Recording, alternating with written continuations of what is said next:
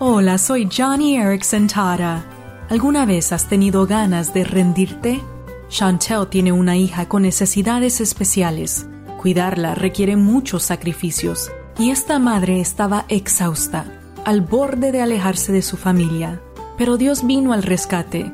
Verás, Chantel es intérprete del lenguaje de señas y un día le tocó traducir el discurso de una madre que habló sobre los desafíos y las alegrías de cuidar a su hija discapacitada.